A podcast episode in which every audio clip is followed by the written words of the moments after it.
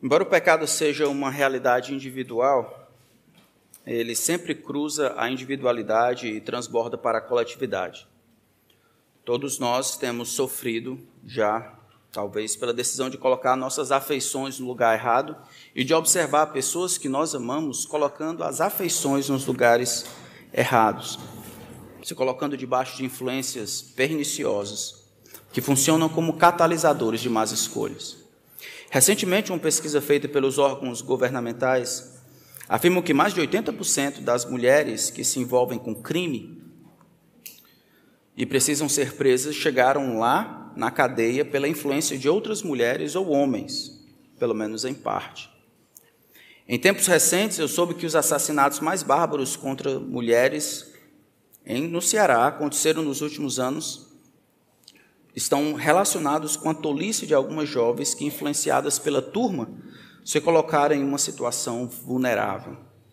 E essas pessoas se tornaram catalisadores, empurrando e influindo essa pessoa ou as jovens para o mal. Mas não é um problema apenas das mulheres. O primeiro pecado, em Gênesis capítulo 3, apresenta Eva sendo enganada por Satanás e influenciando Adão banana, para que ele desobedecesse a Deus. O segundo pecado, em Gênesis capítulo 4, mostra a indisposição de Caim de servir como tutor ou protetor do seu irmão. Pecado é coisa séria. E a seriedade de um discípulo é provada por sua seriedade em lidar com o pecado, seu e dos outros. O conteúdo desses dois pecados, tanto em Gênesis capítulo 3 quanto em Gênesis capítulo 4, ele vai ser rememorado por Jesus, falando com os seus discípulos a respeito de como lidar com o pecado dentro da comunidade. Isso está em Gênesis ou em Lucas capítulo 17. Por favor, abram lá. Lucas capítulo 17.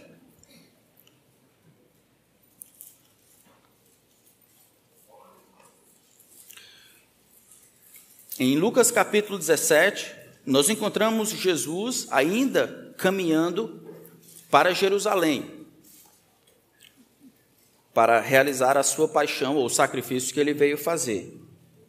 E aí, desde o capítulo 9, versículo 51, quando Jesus começa essa jornada, Jesus está tentando definir o evangelho e definir o, o, a ideia de discípulo. O que é um discípulo de Jesus? O que, que ele ama, o que, que ele não ama, quais são as suas os seus objetivos, o que é que eles trazem angústia, como ele lida com o dinheiro, o que é que ele se prepara para fazer. E aqui, mais uma vez, o que que um discípulo, como que o discípulo lida com o pecado dentro da comunidade. Então, em Lucas capítulo 17, a partir do versículo 1 até o versículo 4, diz assim a palavra do Senhor.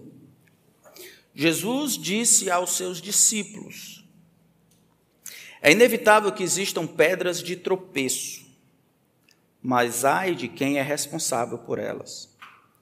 Seria melhor para esse que uma pedra de moinho fosse pendurada ao seu pescoço e fosse atirado no mar do que fazer tropeçar um destes pequeninos.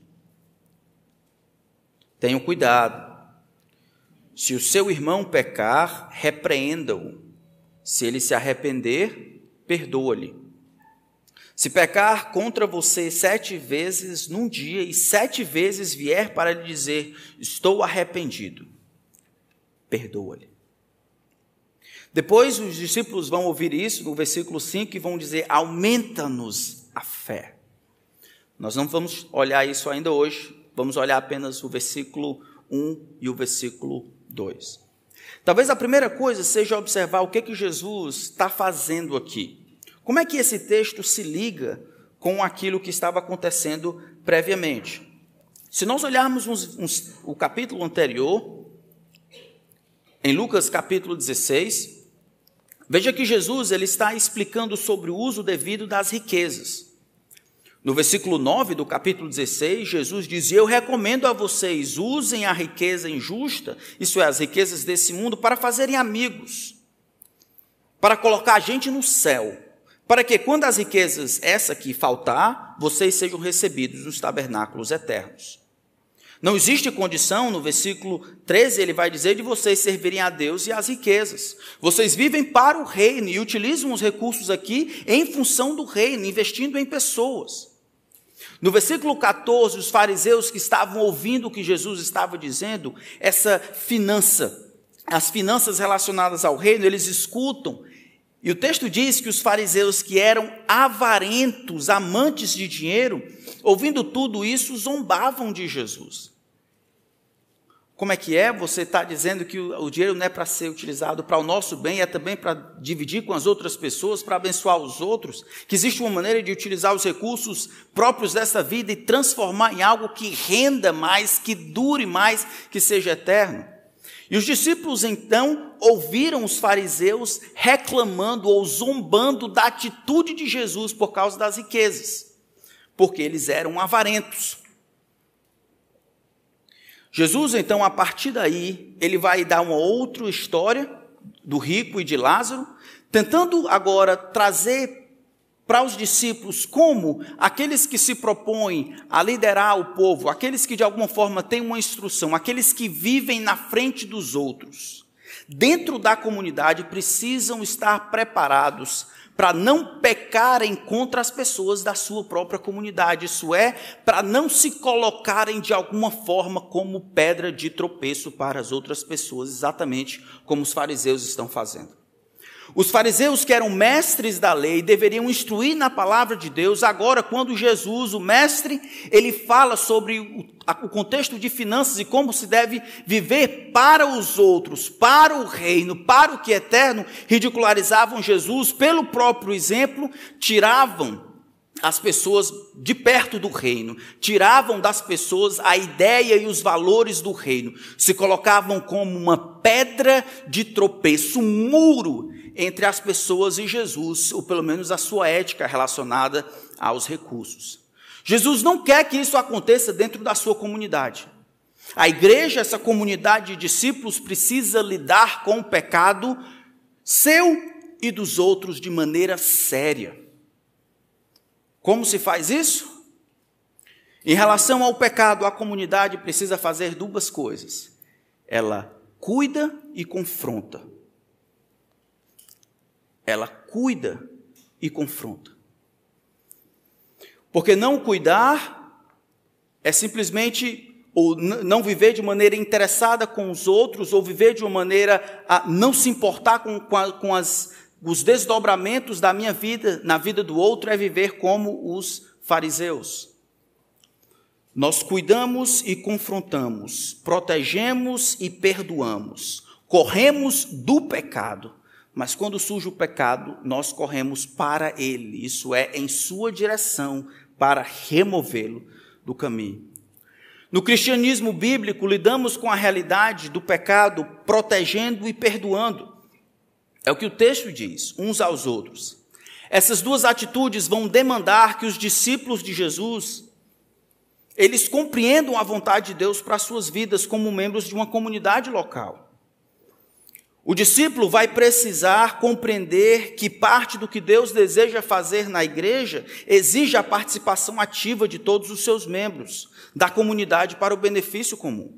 Ele precisa compreender que não existem membros inativos. Ele precisa compreender que ele não vive para ser servido, mas também para servir aos outros. Ele precisa compreender que é responsável pelos outros e que não se importar com os outros nada mais é do que provar ou demonstrar que os outros não são importantes.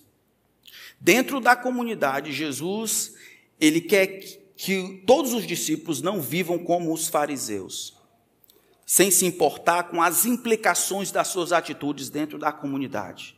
Ele quer que os seus discípulos, essa comunidade, lide com o pecado de maneira séria, cuidando e confrontando, protegendo, perdoando, fugindo dele, correndo para ele. Então, o texto começa com Jesus falando aos seus discípulos. Jesus disse aos seus discípulos, e isso precisa ser compreendido, ele tentando corrigir e, e ensinar à luz o que os fariseus que ridicularizavam ele estavam fazendo. é inevitável, ele começa dizendo, que existam pedras de tropeço. Uma das maneiras de entender essa palavra pedra de tropeço ou tropeço, tentação a pecar, aquilo que leva alguém a pecar, aquele que leva alguém a pecar. Eu fiz uma pesquisa nas traduções, algumas traduzem: é impossível que armadilhas, pedras de tropeço não venham. É impossível que armadilhas fatais não venham. É impossível que coisas que fazem alguém tropeçar não venham. Ocasiões para tropeços virão. Certamente haverá causas para tropeço. É impossível que as ofensas não ocorram. As ofensas certamente virão. Coisas que levam as pessoas a pecar são fadadas a vir. Sempre haverá tentações para pecar. É impossível que as tentações não venham. É impossível que escândalos não ocorram. Coisas que fazem as pessoas caírem em pecado estão fadadas a acontecer. Sempre haverá algo que leva as pessoas a pecar. Coisas que fazem as pessoas pecarem irão acontecer. Situações que fazem com que as pessoas percam a fé certamente surgirão. Jesus começa falando essa máxima. É inevitável, com certeza, sem sombra de dúvida, haverá nesse mundo aqui, enquanto aguardamos a eternidade se transformar em presente, que tentações, coisas que levam os outros a pecar, aconteçam. Pessoas que funcionam como pedras no meio do caminho dos outros, empurrando os homens ao chão sempre haverá pedra de tropeço. Mas isso não significa, não significa dizer que porque existem pedras de tropeço, ou a vida sem tentação, ou a vida sem influências externas que nos levam a pecar, não é porque isso é inevitável, Jesus vai dizer que isso significa que a gente deve se eximir da nossa responsabilidade. Ah, se vai ter pecado sempre, ah, se as pessoas vão pecar inevitavelmente, ah, se tentação sempre vai existir de várias fontes, ah, então eu não sou culpado. Jesus ele parte dessa premissa que sempre haverá tropeço, e ele vira para os seus discípulos dizendo: "Mas ai de quem é responsável por elas". Parece que Jesus não está falando aqui daquele pecado de Tiago capítulo 1, que diz que cada um é tentado pela sua própria cobiça. Lembra disso? Quando esta o atrai e seduz. Aquelas tentações que eu e você caímos, que, que, são, que tem a sua fonte dentro do seu próprio, nosso próprio coração, uma ideia errada, cobiça, inveja, que não precisa de outras fontes, mas eu dentro do meu próprio coração. Jesus não está pensando nessa. Jesus está pensando em pessoas. Pessoas que funcionam como catalisadores, influenciadores, possibilitando que essas pessoas que deveriam caminhar para mais perto de Jesus caiam e se afastem. Pelo uso da palavra tropeço, Jesus está falando sobre as quedas que acontecem na vida dos outros com a nossa ajuda. As armadilhas que se formaram e quedas que aconteceram pelas pedras que eu e você jogamos no caminho. É claro que existe inevitavelmente influências perniciosas que conduzem ao pecado. Mas isso não significa que não é nossa responsabilidade parar de sermos facilitadores do pecado dos outros. Você precisa proteger, irmãos, o seu irmão e funcionar como agente de Deus para proteger o mundo, para proteger o seu irmão do mundo, da carne, do diabo e de você mesmo. Jesus está explicando que haverá influências perniciosas e algumas delas virão dentro da própria comunidade. Pessoas que, ou passiva ou ativamente, ou de maneira indiferente, funcionarão como promotores daquilo que é indevido. Se colocarão como modelo nocivo para outras pessoas. E pela atitude que tiveram ou deixaram de ter, elas funcionarão como, como muros atrapalhando o caminho do Senhor na vida daquela pessoa, irão promover o desencorajamento, irão destruir aquilo que Deus quer construir, irão atrapalhar as coisas que Deus quer fazer na vida da pessoa. Por qual meio você se torna um catalisador de engano? Você se torna um deturpador de verdades, um facilitador do pecado.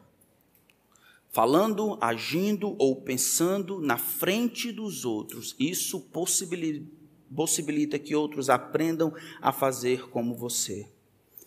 Ser tropeço para alguém, na nossa linguagem aqui, em termos espiritual, é ser como o cheiro do queijo. É funcionar como o promotor de uma armadilha, é influenciar negativamente os seus irmãos, é liderar pelo exemplo ou ausência dele os seus irmãos ao pecado. É funcionar como isca para o pecado, imã para o pecado, por omissão, comissão ou indiferença. É viver a vida sem se importar com as implicações das nossas escolhas. É não se importar pelas pessoas por quem Cristo morreu. É ser egoísta ao ponto de ignorar a minha responsabilidade pela proteção dos meus irmãos. É ser um fariseu entre discípulos. Jesus diz: é inevitável que existam pedras de tropeço, que surjam armadilhas, influências perniciosas de fora que atrapalham os homens em sua caminhada, mas ai de quem é responsável por elas. Ai de quem se torna um catalisador, uma, uma pedra, uma armadilha, alguém que promove aquilo que Deus deseja destruir, no caso, o pecado. O texto fala que desses pequeninos, versículo 2 ele diz: seria melhor que esse, que, que é o responsável por ser pedra de tropeço, que esse, que uma pedra de moinho fosse pendurada ao seu pescoço e fosse atirado no mar, do que fazer tropeçar um destes pequeninos. Veja que fazer tropeçar está muito ligado a tropeço. Ele funciona como pedra de tropeço, e aí, pela sua atitude ou falta dela, ele acaba empurrando os homens a tropeçarem. Aqui, fazer tropeçar, se afastar, cair, pecar. Os pequeninos aqui, eles não precisam ser interpretados como as crianças. Pelo menos não nesse texto aqui, embora Jesus vá utilizar essa mesma palavra para falar de crianças pequenas também. Esse texto aqui Parece que Jesus está falando dos seus próprios discípulos. Veja que a palavra antes de pequeninos, destes, reconhece que a audiência está presente. É como se ele estivesse aprontando para destes pequeninos a quem ele estava falando, seus discípulos. Em Lucas capítulo 12, no versículo 32, Jesus fala dos seus discípulos como pequenino rebanho. Mesma palavra aqui, dando a ideia de que estes que estão numa situação vulnerável, estes que estão vivendo nesta vida, estes que são cristãos imaturos, mas de maneira geral, aqueles que são meus discípulos que vivem no mundo caótico, tem o mundo, tem a carne, tem o diabo e agora tem pessoas dentro da comunidade funcionando como promotores daquilo que é mal. Se vocês se aliarem à tríade do inferno, mundo, a carne e o diabo, para colocar impedimentos no meu relacionamento com estes vulneráveis, estes pequeninos, estes imaturos, estes meus discípulos. É melhor que você pegasse uma pedra de moinho, colocasse no pescoço e lançasse para lá. A comunidade dos discípulos leva o pecado a sério, cuida, confronta, protege e perdoa, corre dele e corre para ele. Aí então você pode perguntar, mas como é que isso acontece? Como é que eu me torno uma pedra de tropeço para alguém? Como é que eu me torno alguém que atrapalha o que Deus quer fazer na vida de alguém? E, e como é que eu, que eu posso lutar contra isso? Em outras palavras, como é que os discípulos de Jesus eles podem fazer gol contra? Eles podem sabotar o próprio time? E a primeira resposta é quando eles ignoram sua responsabilidade para com seus irmãos, quando eles não aprendem a viver em comunidade, quando eles não cuidam dos seus irmãos, quando vivem de maneira egocêntrica, dissimulada e indiferente para com o bem comum. E a Bíblia está repleta de situações em que pessoas que conheciam a Deus se tornaram pedra de tropeço para os outros. Em 2 Samuel capítulo 14, o profeta Natan vai falar com o rei Davi.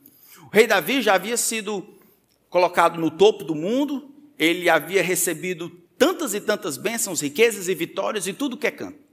De repente, ele está lá no momento em que os reis saíam para a terra e ele acaba deitando com a mulher de outro homem. O nome disso é adultério. E agora a mulher engravidou. Ele, para cobrir o seu primeiro pecado, assassina Urias. E ele comete assassinato. E tudo fica às escondidas porque ele era o rei. Natão, o profeta, vem da parte de Deus, conta a história e confronta Davi sobre o pecado que ele tinha. Uma parte do texto diz assim: Davi, Natan dizendo para Davi: com aquilo que você fez, você deu o motivo para que os inimigos do Senhor blasfemassem contra ele. Está lá o rei Davi, por causa da sua atitude, servindo como combustível, como incentivo, influenciando para que aqueles outros reis, outros inimigos do Senhor olhassem para Israel e vissem que o relacionamento dos seus reis para com a lei do Senhor, isso é, o relacionamento deles para com o próprio Senhor, não era em nada diferente. Isso estava só funcionando como justificativa para que os inimigos do Senhor blasfemassem contra o Senhor. Davi se tornou pedra de tropeço. Para aqueles que poderiam e deveriam ter uma visão correta a respeito de Deus, pela própria vida de Davi. Romanos capítulo 2, versículo 24, Paulo resume a situação dos judeus vivendo entre gentios. Ele diz: como está escrito, o nome de Deus é blasfemado entre os gentios por causa de vocês. Está lá o povo da aliança, tendo na sua linhagem os patriarcas Abraão, Isaac e Jacó, conhecendo a lei de Deus, recebendo a lei por meio de anjos mas não correspondendo ao que Deus queria deles, não respondendo à altura do chamado, dos privilégios que haviam recebido. Dizendo uma coisa, fazendo outra, fazendo isso, dizendo aquilo, desobedecendo a Deus como deveriam explicar para o mundo com as suas obras. E o texto diz: o mundo, ó, os gentios, os pagãos, ele é blasfemado lá fora, o nome de Deus, por causa de vocês os judeus se tornando pedra de tropeço para os gentios. Em 1 Coríntios 10, 32, Paulo resume, falando sobre comida sacrificada aos ídolos, dizendo: Não se tornem causa de tropeço nem para judeus, nem para os gentios, nem tampouco para a igreja de Deus. Naquele contexto, era Paulo usando da sua liberdade. Ele está dizendo: não use a sua liberdade para ferir a consciência dos outros. Não use a sua liberdade para colocar obstáculo para que as pessoas se aproximem mais de Deus. Não use a sua liberdade para atrapalhar o que Deus está fazendo. Quando você usa a sua liberdade para si mesmo, não em prol dos outros, quando você não consegue abrir mão do exercício livre da sua liberdade para o benefício dos outros, você funciona como pedra de tropeço. Mas a Escritura também relata, como última, esse último texto afirma, que pessoas que professam a Cristo podem influenciar negativamente os discípulos. 1 Coríntios capítulo 15. Algumas pessoas dentro da própria igreja estavam começando a falar ou promover ideias erradas a respeito da ressurreição.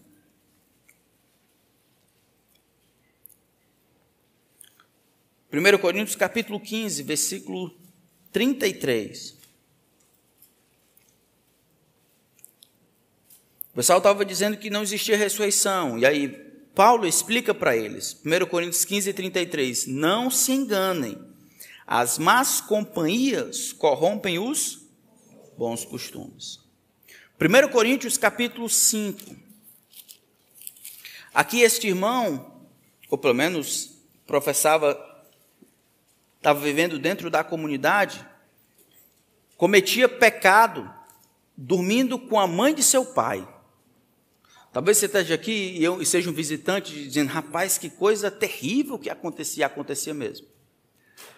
A Bíblia é o único livro que não esconde a história das suas pessoas, dos seus heróis. Aqui nós vemos uma pessoa dormindo com a mulher do próprio pai. Versículo 2, 1 Coríntios 5. E vocês andam cheios de orgulho quando deveriam ter lamentado e tirado do meio de vocês quem fez uma coisa dessas? Versículo 6. Não é bom esse orgulho que vocês têm. Por acaso vocês não sabem que um pouco de fermento leveda a massa toda?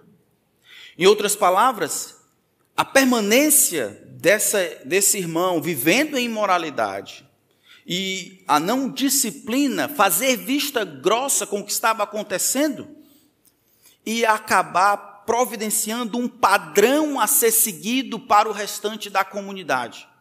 E esses iria funcionar como pedra de tropeço, estabelecendo um padrão para que as pessoas seguissem. Como seria isso? Pelo exemplo, porque um pouco de fermento leveda toda a massa. Nós devemos ser protetores, irmãos, dos nossos irmãos quanto ao pecado. Gálatas 6:1 diz: "Irmãos, se alguém for surpreendido em alguma falta, vocês que são espirituais, restaurem essa pessoa com espírito de brandura." O Senhor não está pensando nas lutas internas.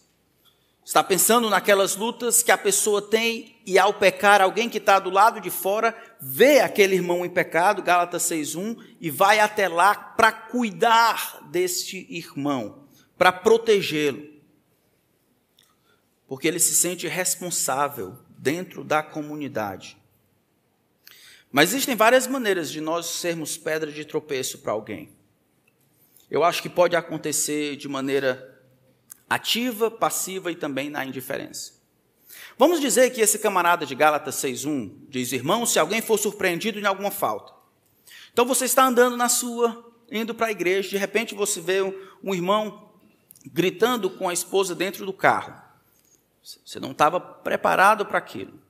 Você pode ir falar com aquele irmão um espírito de brandura se guardar para não ser também tentado. E aí você faz isso porque é sua responsabilidade proteger o irmão e a irmã, né? Proteger os dois daquilo que está acontecendo. Essa é aquela é aquela disciplina preventiva onde nós nos protegemos, nós andamos aqui à medida em que o pecado vai surgindo, nós tratamos e protegemos uns aos outros. Mas existem outras.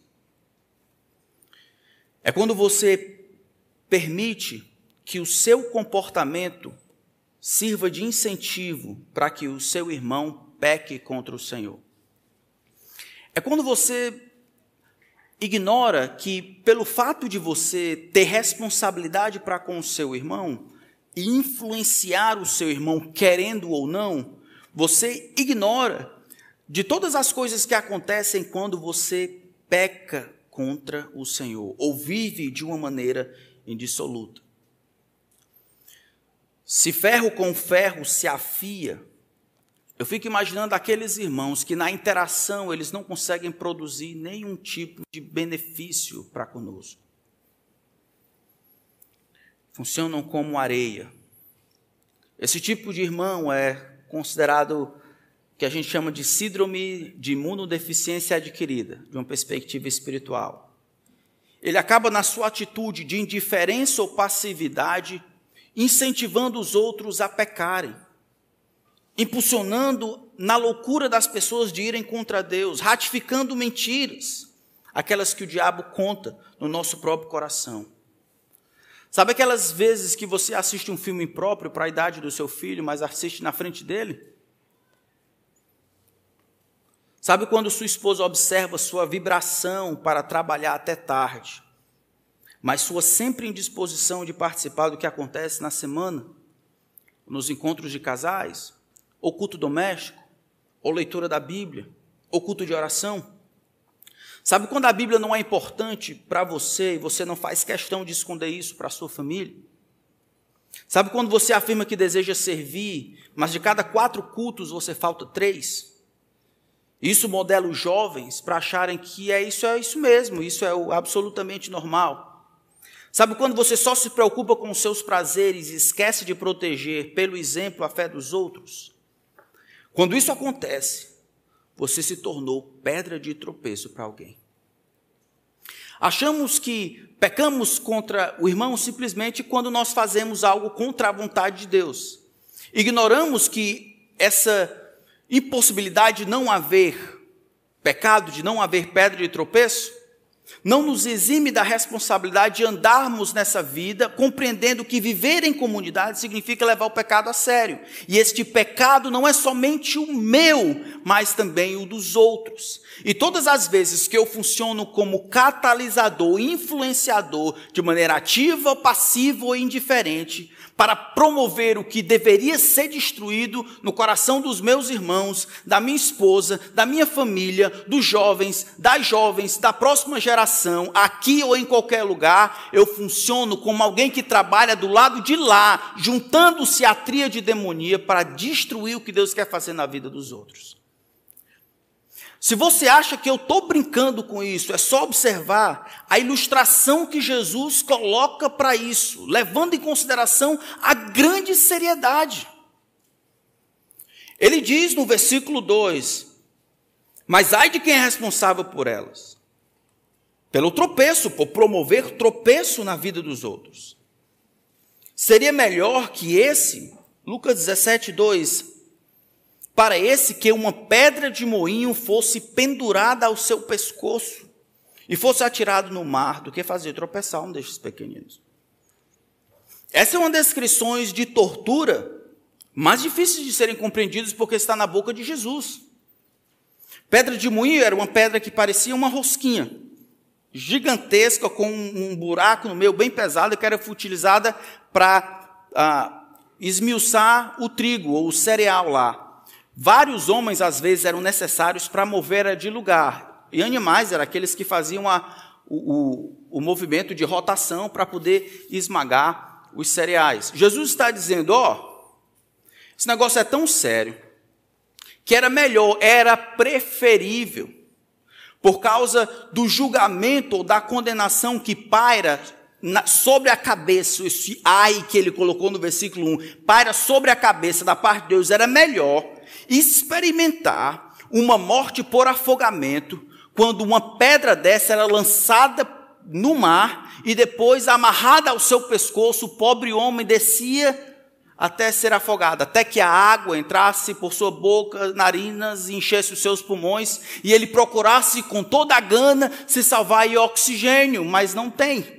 Este sofrimento é nada comparado ao sofrimento que deveria ser curtido por aqueles que se propõem, por ativamente, passivamente ou indiferença, porem pedra de tropeço, empurrarem as pessoas para distante de Jesus. Nossa vida, irmãos, é coisa séria. Mas a vida dos outros, dos pequeninos, o problema é que a gente esquece que a gente está vivendo em comunidade.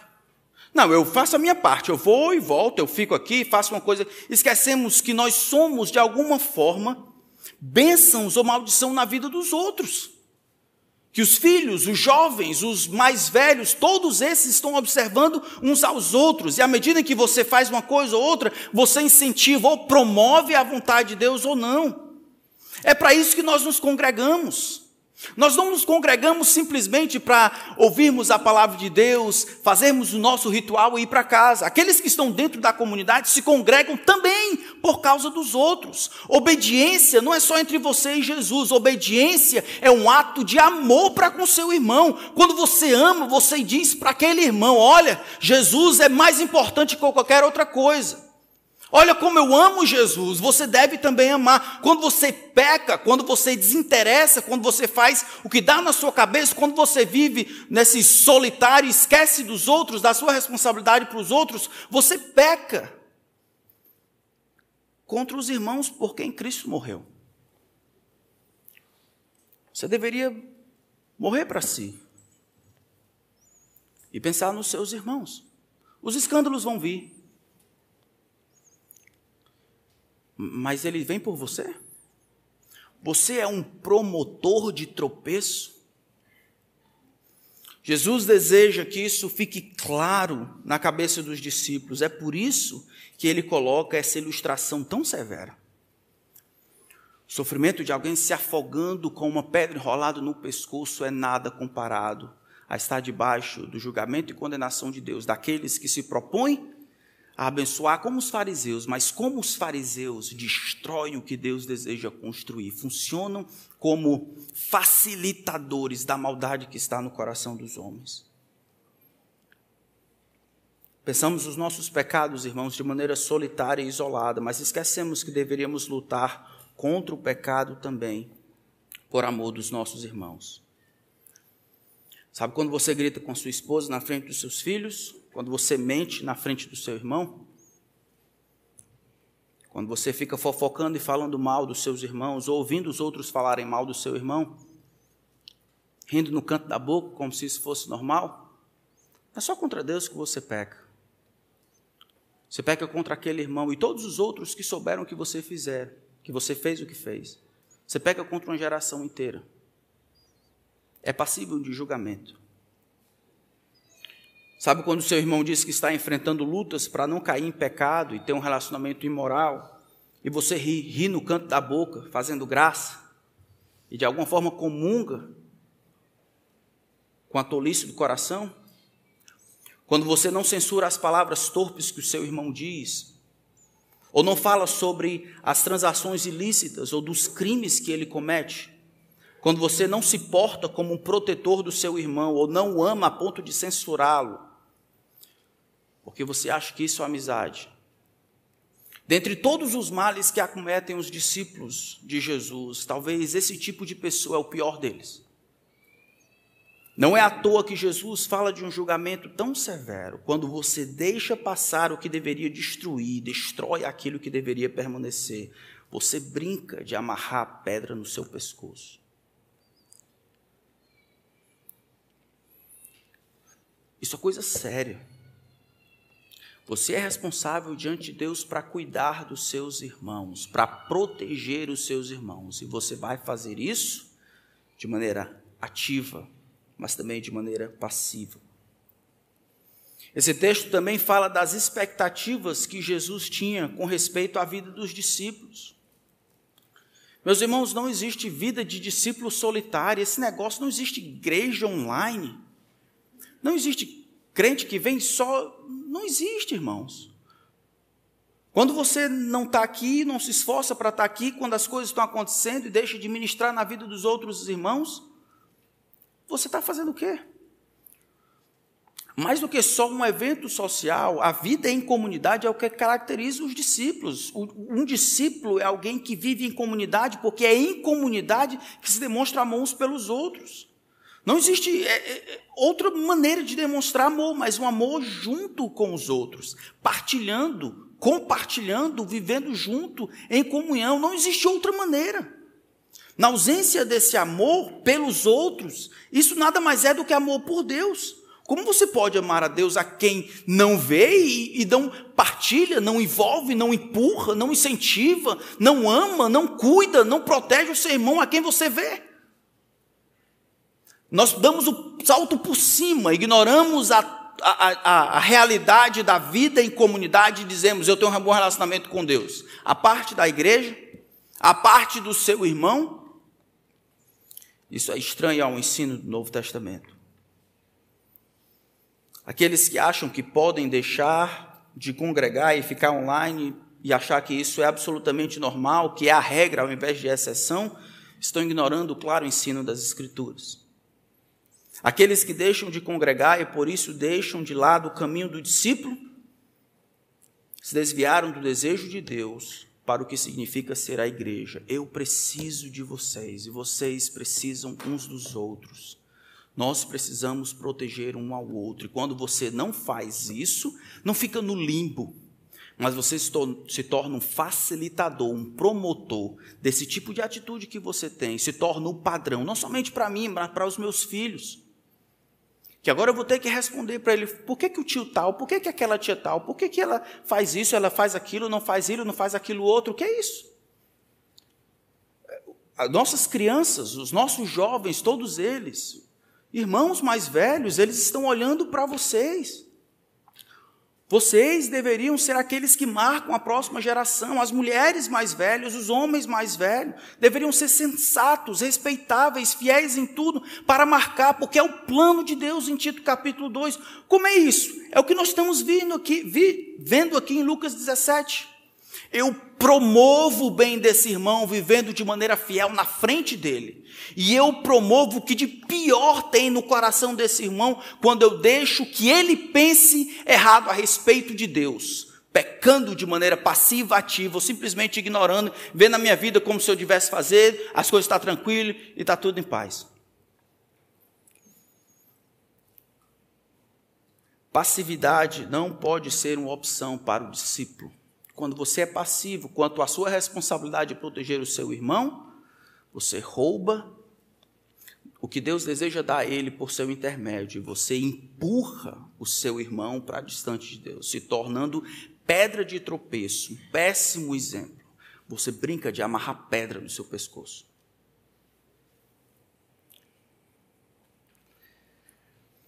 Algumas conclusões, irmãos, para nós terminarmos. Vamos ficar só nesses dois versículos hoje.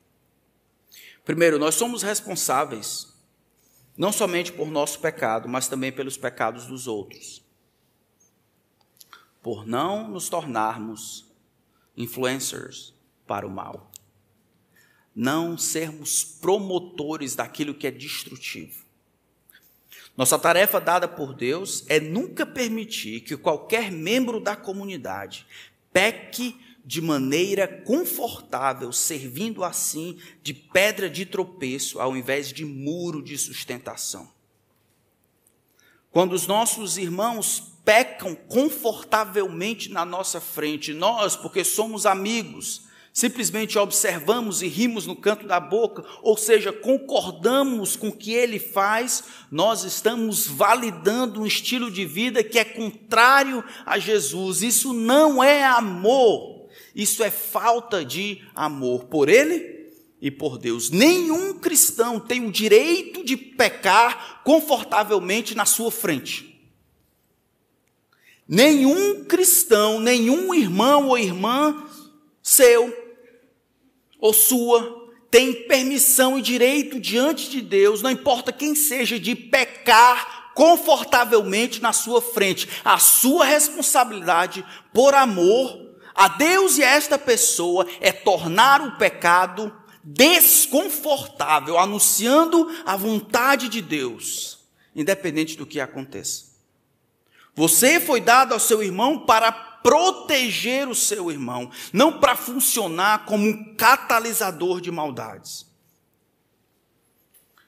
Você não pode ser pedra de tropeço para o seu irmão, para o seu irmão, mas muro de sustentação, bloqueando ele do seu desejo louco por distanciar-se de Deus.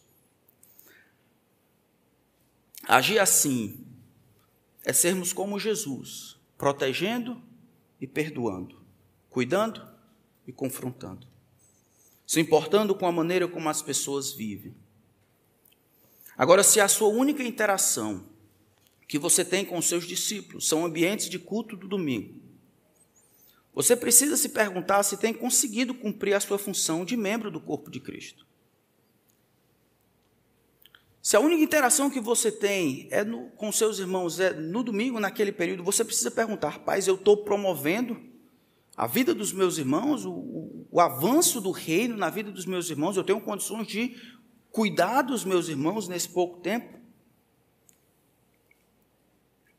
Talvez, se você tem amigos assim, que empurram você para distante de Cristo, ou não confrontam você, ou permitem que você peque de maneira confortável, você precisa rever os seus amigos. E dê um cartão de Natal para esse camarada, para essa moça e vá embora. Não comungue com ele. Ou você o exorta para que ele seja um bom amigo, ou você simplesmente divide a vida com outra pessoa. Procure um outro amigo. Esse ou essa não presta para ser o seu amigo. Na verdade, ele deveria funcionar como seu irmão. Se você está convencido diante de Deus que o problema talvez é a distância, nossa igreja, irmãos, eu entendo, é uma igreja que não é uma igreja de bairro, tem pessoas vindo de todos os cantos, e nós conversamos com as pessoas a respeito da distância, porque eu sei que é uma dificuldade morar numa cidade grande como essa. É difícil para estar na casa dos irmãos, ou ver o que as coisas estão acontecendo e participar para cumprir o que Deus quer, promovendo ao invés de atrapalhando pelo mau exemplo. Se você está convencido diante de Deus que a distância é o problema, talvez você precise mudar de igreja. Eu digo isso tranquilamente, eu posso ajudar você. Se você quiser conversar sobre encontrar uma igreja sadia perto de você, onde você pode exercer os dons e servir e amar e não funcionar como pedra de tropeço, isso é, estabelecendo um padrão a parte do que Deus tem dito e assim roubando dos outros a possibilidade de ajudar, eu posso ajudar você. Eu quero que vocês cresçam. Mas o padrão, independente da distância, precisa ser estabelecido. A comunidade dos discípulos lida seriamente com o pecado. Ela cuida e confronta. Ela protege e perdoa. Hoje nós vimos a parte do, perdoa, do, do proteger. Nós vimos a parte do cuidar. Não se tornar pedra de tropeço ou um facilitador. Esperamos em Deus que no próximo domingo, se o Senhor não voltar, nós temos a oportunidade de olhar a parte do perdão. Eu queria que nós terminássemos hoje orando silenciosamente. Eu queria que você respondesse a pergunta assim: será que eu tenho sido uma pedra de tropeço para os meus filhos, para minha esposa, para os meus irmãos?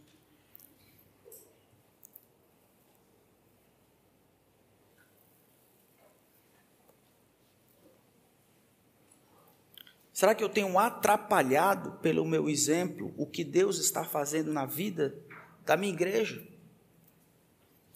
Eu quero encorajar você a confessar este pecado diante de Deus a pedir ajuda a mim, outro líder aqui da igreja, ou um irmão que você ama. Mas não permitir que isso exista na sua vida. Talvez você esteja vivendo dessa maneira por muitos anos e ache que isso é normal. Lembre-se que igreja não é um clube social, igreja é um corpo, é uma família. Se você não está bem, isso prejudica o corpo inteiro. Então, ore silenciosamente, sondando o seu coração.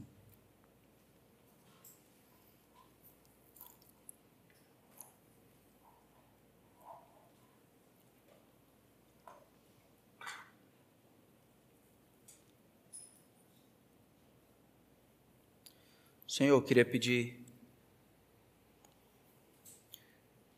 perdão Porque nós ignoramos tantas vezes, eu ignoro tantas vezes que as consequências dos nossos erros, elas afetam o mundo de pessoas, não somente aquelas que mais amamos. Na vida da comunidade, na vida da igreja, eu peço que dê coragem aos homens para reconhecerem seus erros. E às irmãs para fazerem o mesmo se prontifiquem a serem protetores dos seus irmãos, não incentivadores do mal. Que as interações sejam para a tua glória. Que haja cuidado e proteção. Ao invés de mentira, hipocrisia e farisaísmo. Confronta-nos, Senhor, e nos dá um coração protetor para com os nossos irmãos, nos ajuda a viver em comunidade, como família. E que essa família seja diferente de todas as outras, por nos importarmos não somente com os outros, mas como nossas atitudes vão responder, encorajar ou desestimular os nossos irmãos e irmãs. Eu peço pelos mais velhos aqui, eu peço que o Senhor revista esses homens e mulheres de sabedoria e sensatez, para que eles sejam o modelo do rebanho. No mundo que carece de heróis, eu peço que a vida contigo, o amor por Jesus, ainda seja de grande valor e modelo para aqueles que estão ainda no meio do caminho. Que nenhum de nós, Senhor, funcione como como armadilha, atrapalhando a vida dos nossos irmãos. O Senhor nos dê amor, que o Senhor nos ajude. Em nome de Cristo, amém.